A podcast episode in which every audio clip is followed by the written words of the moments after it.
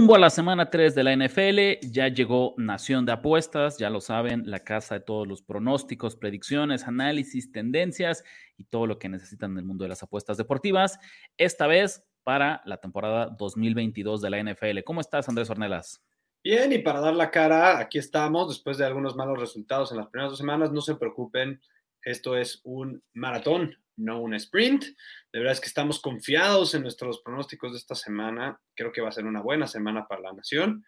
Eh, ah, mira, salimos positivos con todo y todo, entonces, pues ganancia, ¿no? Hay, que hacer aquí una, una aclaración. Eh, tuvimos cinco ganados, cuatro perdidos en los partidos que les dimos. Desgraciadamente, el manejo de unidades fue el que nos falló en la semana 2. Hubo algunas jugadas de dos unidades que salieron perdedoras y eso nos afectó. Entonces, también otra de las lecciones como apostadores, veteranos, novatos, que siempre tenemos que recordar es eso, ¿sabes? A veces el manejo de las unidades, el manejo de tu bank es igual de importante a la efectividad que traes como apostador. Lo decía Andrés, no hay que escondernos eh, de los resultados de la mala racha. Ha sido un inicio complicado el NFL, 7 ganados, 13 perdidos. Aquí sí ya se refleja el tema de las unidades que yo les platicaba, pero también es una temporada larga, ¿no? Es bien importante, ¿no? Otra lección, y esta creo que es la que tendremos que poner en negritas, subrayado en mayúsculas, es cómo apostadores tienen que mantener la disciplina. No podemos esperar que en una semana recuperemos todo. La temporada es muy larga y lo importante es que en el largo plazo es donde nos veamos rentables, no tanto semana a semana. Así que que no cunda el pánico, señores y señores. Vámonos a la semana 3 y van a ver que en un abrir y cerrar de ojos ya estamos en el lado positivo del balance, Andrés. Exactamente, al final la NFL es nuestra especialidad, eh, es el deporte que vio nacer a la nación de apuestas y bueno, eso creo que es una buena transición a algo que vio nacer la Nación de Apuestas, ¿no, Rich? Eh, totalmente, nada más un recordatorio por acá. Desde esta temporada estamos regresando al formato de podcast. Si a ustedes les gusta escuchar podcast, los esperamos todos los, los lunes en la mañana, súper temprano, desde primeras horas del día. Tenemos arriba nuestro resumen de la jornada que acaba de terminar de NFL. Obviamente es una óptica de apuestas, algún resumen general de toda la actividad deportiva, fútbol, béisbol eh, vaya, lo que esté pasando allá afuera en, otros deportes, un previo de Monday Night Football y una primera vista de lo que ocurra para la siguiente semana de la NFL. Entonces, no se lo pierdan, los esperamos en su plataforma favorita de podcast. Ahí va a estar Nación de Apuestas. Síganos por allá, acompáñenos. Queremos ver también a los compatriotas en el formato original en el que nació esta Nación de Apuestas. Exactamente, estamos listos para entrarle a los picks de la semana 2. Venga, pues entonces ya lo dijimos, creo que a lo que todos, a lo que todos están aquí, vámonos a los picks.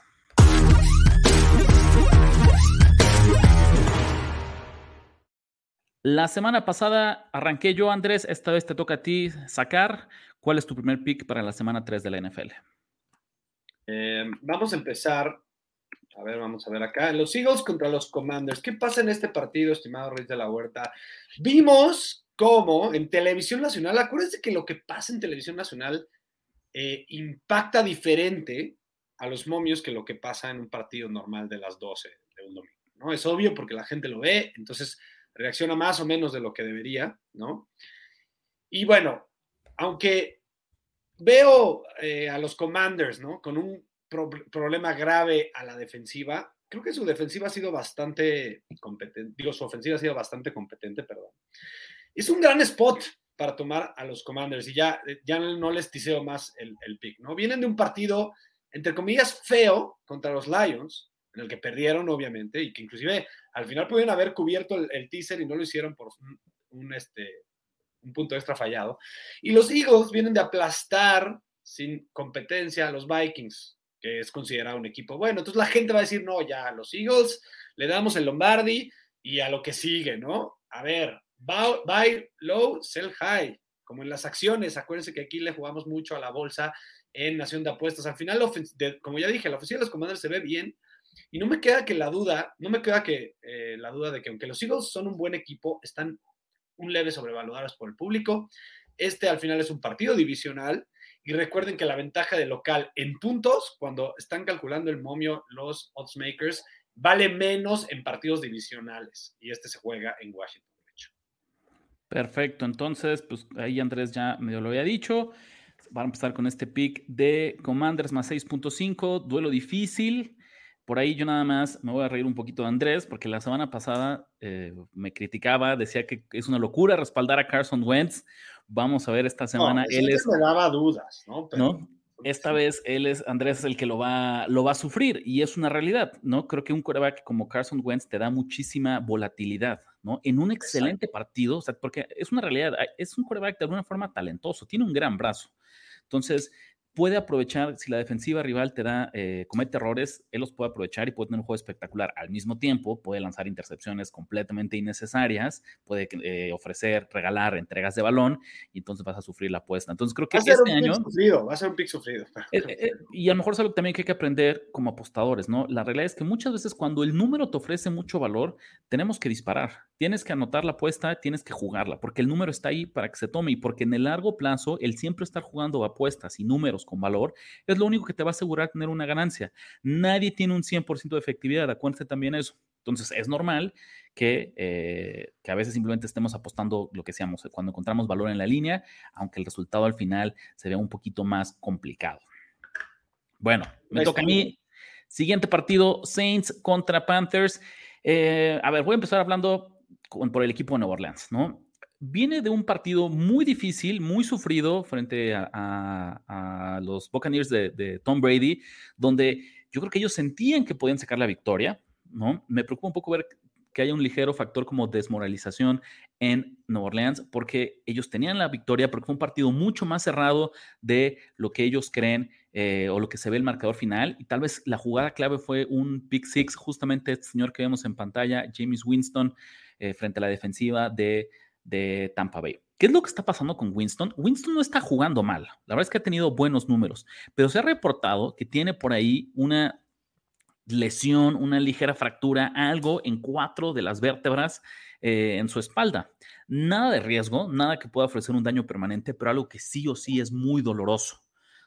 Seguramente para cómo está la medicina moderna, seguramente para el acceso a los doctores de más alto y la tecnología de más alto nivel, el domingo Winston va a estar lleno, repleto de analgésicos para intentar minimizar el dolor. Esa es una realidad. Pero no te pueden estar dopando, no te puedes estar ahí eh, tranquilizando toda la semana. Entonces, a mí un poco lo que me preocupa es que creo que va a ser una semana de muy poca preparación para el quarterback de los Saints en lo que es en un duelo divisional que lo vimos que puede ser cerrado. Esta división está para cualquiera. Y ahora sí, brinco al otro lado de los Panthers. Carolina no es tan malo como lo estamos viendo. Sé que van 0-2, pero si lo analizas desde la óptica de apostador, Carolina no está 0 ganado y 2 perdidos. Carolina está 0 ganados, 0 perdidos y 2 empatados. Porque es la realidad. Carolina lo que ha pasado es ha perdido dos volados. Perdió un partido de volado contra Cleveland en la semana 1, que en serio estaba para cualquiera y se les escapó en los segundos finales. Y la semana pasada, frente a los Giants, fue un poco lo mismo. Un partido muy cerrado en el que nadie se despegó, en el que intercambiaron goles de campo, touchdowns, entregas de balón. Fue muy, muy cerrado y al final se define por un gol de campo de más de 50 yardas de Graham ganó en, en los Panthers. Carolina superó a su rival en jugadas, en yardas por jugada, ¿no? Más de cinco yardas por jugada, lo cual es un número bastante atractivo en la NFL y permitió menos de cuatro. O sea, en realidad, eh, puntualmente la semana pasada, la derrota de los Panthers se tuvo que ver, mucho influyó dos pérdidas de balón costosas que tuvieron eh, a la ofensiva. Entonces, misma historia, creo que es un equipo que está siendo subvalorado, sé que estamos neceando un poco, Y habrá que admitir que Carolina es un mal equipo. No me encanta Matt Rule, obviamente no es una apuesta fácil, pero recibiendo este gol de campo completo en eh, duelo divisional, tengo que tomar a Carolina. Para cerrar, una estadística bien importante y bien interesante, los equipos que llegan con récord de 0-2 a la semana 3 y que además han perdido eh, el spread, o sea, es 0-2 en récord de ganados y perdidos y 0-2 contra el spread, tienen una efectividad del 59% desde 2004. Entonces, creo que nos habla de que es un buen spot, ¿no? Para, si, para si respaldar nuestros equipos ciegamente. Aquí yo además le incluyo el resto del análisis que les estoy compartiendo y por eso me quedo con Carolina como mi primer pick, Andrés estamos llenos de buenos spots. Acuérdense de tomar estos Panthers en más tres. Es muy importante ese número. Vayan a meterla ahorita en este momento que están viendo el video. Ponla en pausa y vayan a meter esa apuesta porque no dudo que se vaya a dos y medio. Correcto, venga. Y lo cual sería también un, reflejo interesante el movimiento de la línea, porque yo también creo que esta línea va a bajar a dos y medio, a pesar de que ahorita como el 67% de las apuestas está con los Saints. Entonces también es reflejo de movimiento inverso de la línea. Si tanta gente está apostando a Nueva Orleans, si Carolina es el equipo que va a 0-2, eh, perdón, ¿por qué demonios Las Vegas nos da una línea más fácil para eh, su rival, que serían los Saints? Perfecto, vamos al siguiente pick, Rich. Lions contra Vikings es el partido, el segundo partido que me gusta a mí. Yo tengo muchos partidos de spread esta semana. ¿Por qué me gusta este partido? De nuevo, me encanta esta narrativa que utilizan mucho los apostadores profesionales, que es de buy low, sell high. Vienen los Lions de ganar, se vieron convincentes a la ofensiva. Eh, prácticamente podemos decir que aplastaron a los Commanders, al menos en la visión del público apostador, ¿no? Eh, están ya, si pensamos en que estuvieron en Hard Knocks, ¿no? Fue un equipo sumamente público, que el, público justo ama, ¿no? Con expectativas ya altas, ya podemos decir que los Lions tienen expectativas altas. Y los Vikings vienen de ser eh, humillados en televisión nacional con una derrota fea y con uno de los peores partidos que le hemos visto a Cousins últimamente. Eh, Cousins podrá hacer lo que ustedes quieran en el Monday Night Football, pero el resto de los partidos dicen todos los números y todas las estadísticas, inclusive los cover, el, porcentaje de, cubrir el spread es alto. Viene, va, viene un gran bounce back de los Vikings, que al final son un muy buen equipo, tiene una mejor ofensiva que los, que los Lions y no me da, no me cuesta trabajo decirlo, y creo que van a, este Cooks, Cook va a tener un partidazo, al menos uno o dos de los receptores van a tener un partidazo, y Cousins también yo no, le no dudo que tenga más de 300 yardas. No me preocupa el momio de menos 6. Yo creo que los Vikings en casa van a palear a los Lions. Sí, la verdad que podría parecer hasta sorpresivo, ¿no? Lo decía Andrés, si Minnesota viene de ser humillado en Monday Night Football y los Lions vienen de apalear a Washington, ¿por qué demonios tenemos una línea que puede ser tan abultada en un duelo divisional? Y la realidad es pues, porque existe esta diferencia en el talento eh, y en las fortalezas y debilidades de estos equipos. Totalmente, Rich. ¿Qué sigue? Seguimos esta vez con los Kansas City Chiefs frente a los Indianapolis Colts. De una vez, creo que ya lo saben. Pick difícil, pick controversial, porque me le estoy poniendo enfrente al tren que se llama Kansas City, ¿no? La verdad, eh, si conocen nuestro estilo, a nadie le va a sorprender que estemos tomando que nos vayamos a ir con los Colts para esta semana. Empiezo hablando un poquito sobre los, Chiefs. Es cierto que vienen de ganarle al rival divisional, que vienen a ganar a los Chargers. Yo no diría, Kansas City no jugó mal en el partido de Thursday Night Football. No, no lo, jamás me atrevería a decir eso. Pero creo que tiene el resultado tuvo mucho más que ver con que los Chargers perdieron a que Kansas City ganara. Este en un partido cerrado, es un partido que incluso eh, los Chargers estaban a punto de irse arriba en el marcador y ese pick six en la yarda 1 que lanza Justin Herbert crea un columpio de 14 puntos. En vez de anotar 7 eh, Los Ángeles, que es lo que estaba a punto de pasar, en realidad los los Chiefs son quienes anotan 7 y eso fue en realidad la jugada que define completamente el partido, ¿no? ¿Qué es lo que va a pasar? Aquí es muy sencillo. Al inicio del año, ¿no? Porque acuérdense que tenemos para incluso las primeras tres o cuatro semanas, Las Vegas nos había ofrecido líneas adelantadas desde el verano. El partido estaba definido con Kansas City favorito por tres puntos, ¿no? Entonces, la realidad es esta, es, si ustedes ponen el 100% de su análisis de, de Indianápolis de este año, que yo sé que es de los equipos que se ha visto peor en el inicio de, de la temporada, no podemos ignorar lo que traíamos desde antes, al menos no tanto. La mayoría de la gente, si ustedes le preguntan, no a un alguien, un aficionado común, alguien que le guste la NFL, pero que no necesariamente sea apostador, su análisis de Indianápolis va a estar 90% reflejado en lo que ha ocurrido estas últimas dos semanas y 10% reflejado en la percepción previa que ellos traían del análisis de off-season rumbo a esta temporada. ¿No? Pero es el sesgo y la inmediatez que tenemos que evitar. Como apostadores, no les estoy diciendo que pesa mucho más el análisis que traíamos previo de off-season, porque es una realidad que Indianapolis ha jugado abajo de las expectativas, pero tenemos que hacerlo más balanceado. Si me preguntan a mí, yo traigo 60% de mi análisis de estos calls, es lo que estaba en el off-season, y 40% de lo que he visto en estas primeras dos semanas, que ha sido fatal, es cierto, pero no justifica que una línea se vaya de 3 a 6 y medio es un mundo de diferencia, además jugando como local en Indianápolis, ¿no? Los Kansas City Chiefs van a traer a todo el dinero, toda la gente está eh, con ellos y a mí eso me gusta, ¿no? 67% de las apuestas están ahorita con, los Chiefs, me gusta eso eh, para hacer una jugada contreras, difícil, pero creo que ofrece mucho valor en Indianápolis. Totalmente estoy contigo, Rich, me gusta este pick eh, y además, eso sí, yo les recomendaría que este pick no me preocupa que se vaya a menos 5, menos 4 y medio, un número ya más importante. Espérense al sábado, al menos domingo en la mañana, para meter este pick, para saber si juegan Pittman y Leonard, que son dos jugadores súper clave. Incluso más allá, yo iría más lejos. Les damos este pick ahorita el miércoles porque es el día que grabamos, pero ustedes aquí sean pacientes. Si el pick se va a 6, la línea se va a 6, en realidad no hay tanta diferencia, pero sí creo que hay posibilidad de que el dinero de Kansas siga llegando a los casinos y esta línea alcance el 7. Y en 7 el valor se multiplica pero varias veces tomando Indianápolis. Entonces aquí otra vez se los damos porque hay que jugarlo nosotros a mitad de semana, pero la recomendación para ustedes es que esperen a ver si llega a 7 de aquí al domingo. O a ver el estatus de sus jugadores.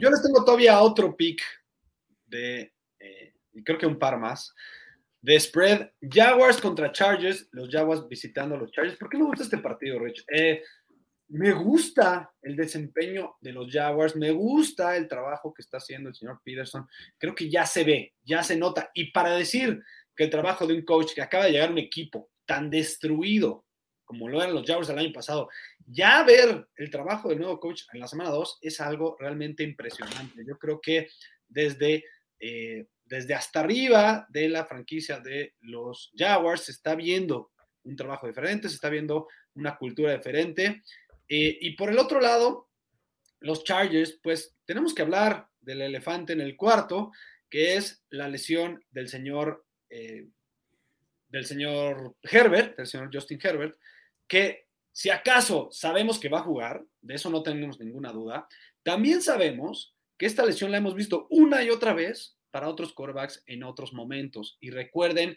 que no es tanto un tema de que pueda jugar o no, es un tema ya lo dijo Rich en otro pick, de manejo de dolor. Al final esta lesión va a ser una lesión que va a dolerle todo el partido a Herbert por más eh, medicinas que le den y va a tener también un chaleco probablemente protector Herbert. Creo que esto puede limitar, si no un o sea, si no un 50, obviamente no, por ciento del, rendimiento de Herbert, puede limitarlo aunque sea un 5 o 10%, y esto hace que yo vea valor del lado de unos Jaguars en ascenso de nuevo y contra un equipo de los Chargers que con toda la derrota siguen estando un pelo sobrevalorados. Ya estamos viendo que, pues al menos van a jugar muchos partidos cerrados este año, no van a palear a muchos equipos, eso es lo que creo yo.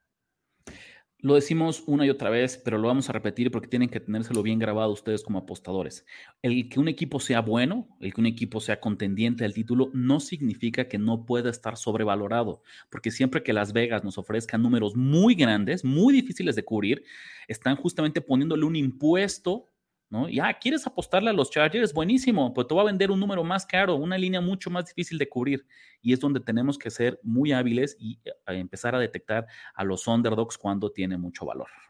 Totalmente, les diría lo mismo que dije en el otro pick. Tomen esta línea como está. Esta sí no se esperen a ningún lado. Esta es la línea que nos gusta. Difícil que llegue a, a los siete y medio. Nos despedimos de esta sección, Andrés, con tu análisis entre los Green Bay Packers y los Tampa Bay Buccaneers.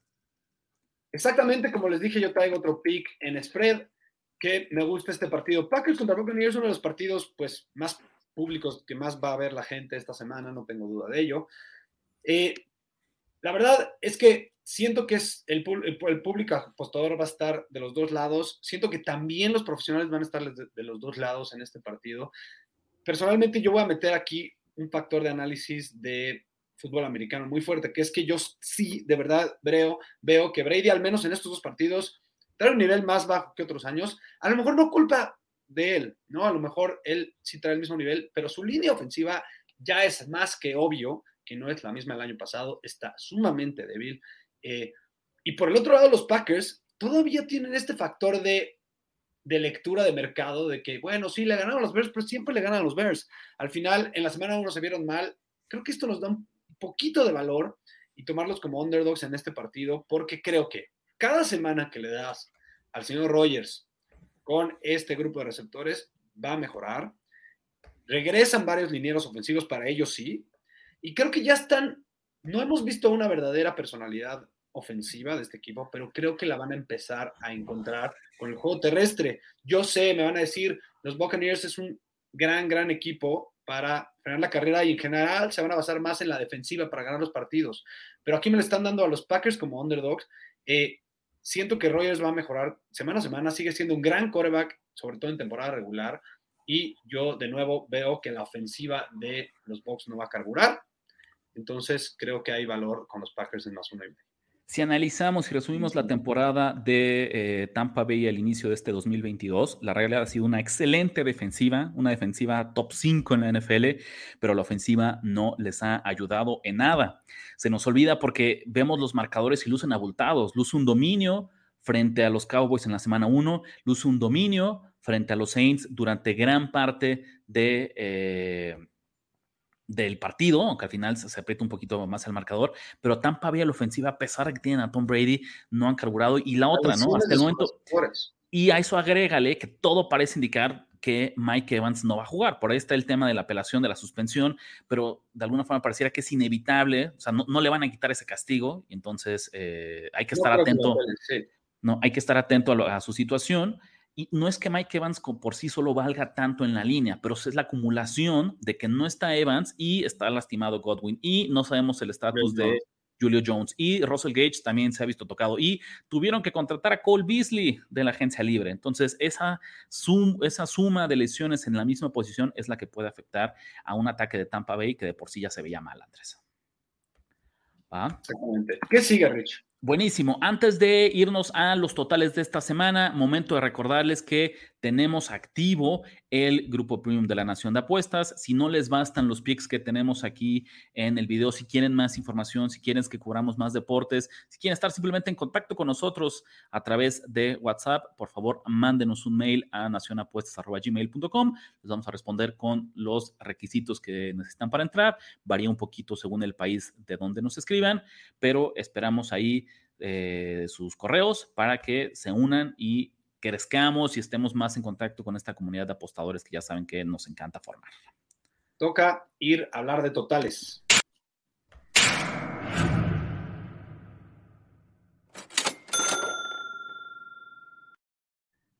Ok, Andrés, para los totales vamos a repetir uno de los partidos de los que ya platicaste. Eagles frente a los Commanders, un Filadelfia frente a Washington.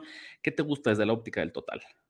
Eh, la verdad es que por mucho que estoy convencido que la defensiva de Filadelfia es una es stop y es elite, creo que esta, esta ofensiva, con todos los errores de, de Wentz, me ha sorprendido bastante. Creo que tienen tres armas eh, pues viables, ¿no? En los receptores. Y tienen a lo mejor no uno de los mejores corredores, pero que es otra arma extra para el juego aéreo. De hecho, tienen dos de este tipo de corredores. Y Wentz al final puede poner puntos en el marcador, sobre todo en un partido divisional y sobre todo pensando que también está la probabilidad que tú dijiste de un pick six o un error grave de este señor que puede darnos puntos o poner una ofensiva corta para los Eagles. Estoy convencido de que va a haber muchos puntos en este partido. Va a ser un partido de ida y vuelta y vamos con las altas. Altas, más de 47 puntos, ya lo dijo Andrés. Vamos a ser un poquito más rápido. Yo me voy esta vez con los Arizona Cardinals frente a Los Ángeles Rams. Duelo divisional, entonces, de entrada son equipos que se conocen bien, equipos que juegan cerrado, que no tenemos que confiarnos por eh, el mal momento que podamos ver en Arizona. Insisto, siempre que es un partido divisional, sobre todo en algunas que, que, históricamente de unos años para acá han sido cerradas como el oeste de la Nacional, seamos cuidadosos. Segundo, ambos equipos vienen de partidos con marcadores infladísimos. La semana pasada, caso de Arizona frente a Las Vegas, se hicieron las, eh, las altas de milagro en tiempo extra con un fumble que fue regresado para touchdown, pero en realidad el partido iba de poquísimos puntos, ¿no? Arizona estaba en cero, eh, al medio tiempo la ofensiva no carburaba y creo que eso repite lo que vimos en la semana 1 frente a Kansas City. O sea, al final es una ofensiva que ha lucido mal dos semanas consecutivas, pero que al final por circunstancias externas, por jugadas fortuitas, por irse a tiempo extra, por convertir conversiones de dos puntos, su encuentro se fue hacia el over. El caso de los Rams es un poquito lo mismo. Por ahí tuvimos eh, un partido de muchos puntos frente a Atlanta, pero donde hubo muchas entregas de balón, donde hubo una patada bloqueada que se regresó para touchdown.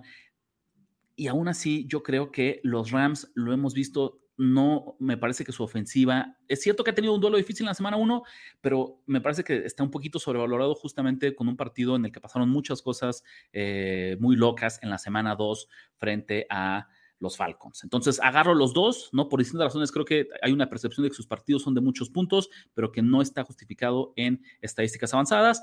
Cierro con esto, ambos equipos están en el fondo sus ofensivas, de las últimas 10 ofensivas en yardas por jugada. Acuérdense que es más importante que medir yardas totales o medir yardas o medir puntos, perdón, porque eso lo que nos está diciendo es de forma consistente, en una situación neutral, cuántas yardas puede conseguir una ofensiva. Y el hecho que tanto Rams como Cardinals son, sean de las 10 peores de la NFL me hace pensar que hay mucho valor en este total, Andrés.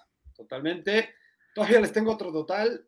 Packers contra Buccaneers, señoras y señores. Vamos a hablar otra vez de este partido porque yo pienso que en este partido van a dominar las defensivas. Ya dije muchas cosas del análisis de por qué puede ser también estas bajas. Además que creo que van a avanzar los, la ofensiva de los Packers a, mejor ritmo que en otros partidos, a lo mejor que la semana 1.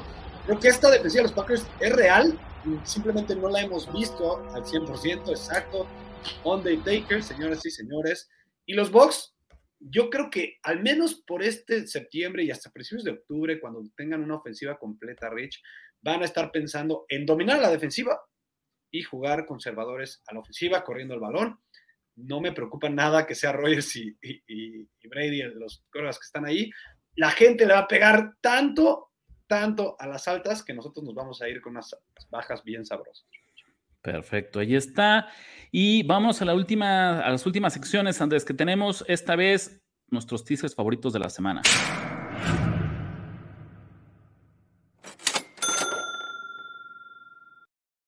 Esta vez los dos traemos el mismo teaser, vamos a coincidir, vamos a jugar a los Falcons en más 8, los subimos de más 2, ellos eh, visitan a los Seahawks de Seattle, del otro lado los Cowboys en un duelo divisional frente a los Giants, partido del Monday Night Football. En este momento Dallas es underdog por dos puntos y medio, misma historia, los vamos a subir a ocho y medio.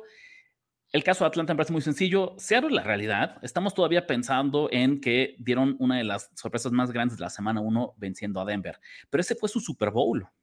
Porque enfrentaban a Russell Wilson, porque tuvieron todo el off-season para prepararse para él, porque fue local, porque la energía, el sentido de revancha estaba en la atmósfera, ¿no? El público estaba completamente investido en poner las situaciones más favorables rumbo, a, estos, a estos Seahawks. Pero pensemos algo, Andrés. Los últimos dos cuartos de ese partido, la ofensiva anotó cero puntos. La semana pasada, frente a San Francisco, el único touchdown de los Seahawks fue a través de equipos especiales.